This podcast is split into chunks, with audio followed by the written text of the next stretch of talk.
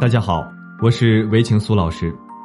随着物质生活的越来越丰富，人们的情感和精神生活却越来越匮乏，所以导致很多人的婚姻出现各种问题。希望通过我们的案例讲述与分析，帮助大家能从中学到一些经验以及方法，来更好的维护自己的婚姻，让生活更幸福和谐。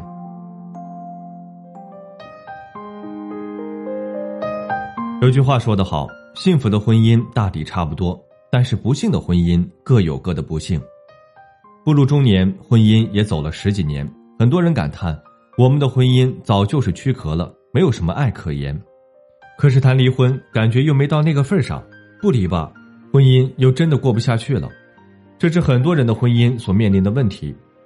有位来咨询的周女士说：“我们结婚十四年了，有一个孩子上初中，原本我们的生活以前就是平平淡淡的。”可是最近这一段时间，老是因为一些鸡毛蒜皮的小事和老公吵架，我们几乎是三天一大吵，两天一小吵，一句话不合适，我们就要抬杠生气，然后大吵一架冷战，和好不到两天，接着又开始轮回，真的难受死了，感觉不到他对我的爱，也感觉自己不像以前那么爱他了，很久都没有心疼他的感觉了，我们现在就只想着互相伤害，看谁能把谁压制住，谁能把谁制服。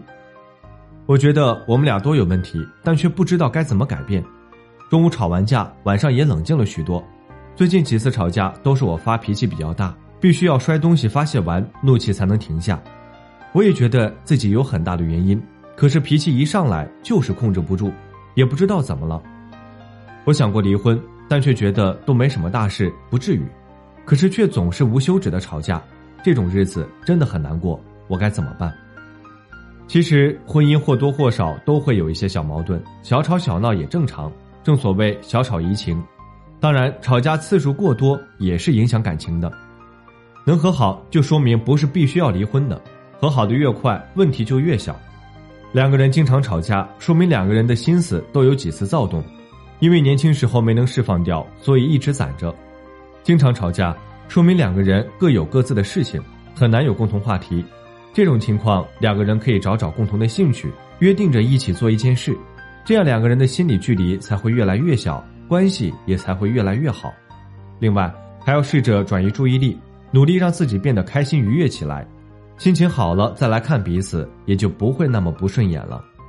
好了，今天的分享就到这里。如果您还有其他婚姻情感方面的问题需要咨询，可以在简介中查询添加我，我都会耐心为您解答。